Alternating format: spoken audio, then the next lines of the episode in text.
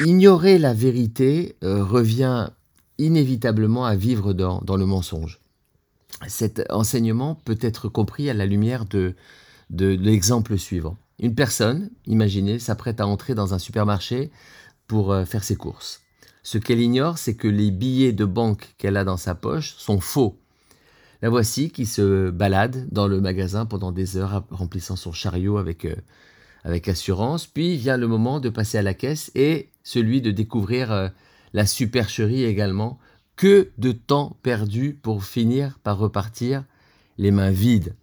Certaines personnes vivent une vie entière dans euh, le supermarché de la vie avec des, faux billets en poche. Tout au long de leur existence, la société leur a vendu des faux billets, des mensonges au sujet du but de leur existence, des mensonges au sujet de leur capacité réelle. Et puis arrivé au moment de de quitter le supermarché, au moment de quitter ce monde, les masques tombent et la vérité se dévoile. Non seulement les billets ne valent rien, mais en plus ceux-ci doivent être confisqués car leur usage est prohibé par la loi. Vivre une vie de faux semblants revient à vivre une vie dénuée de sens et de vitalité.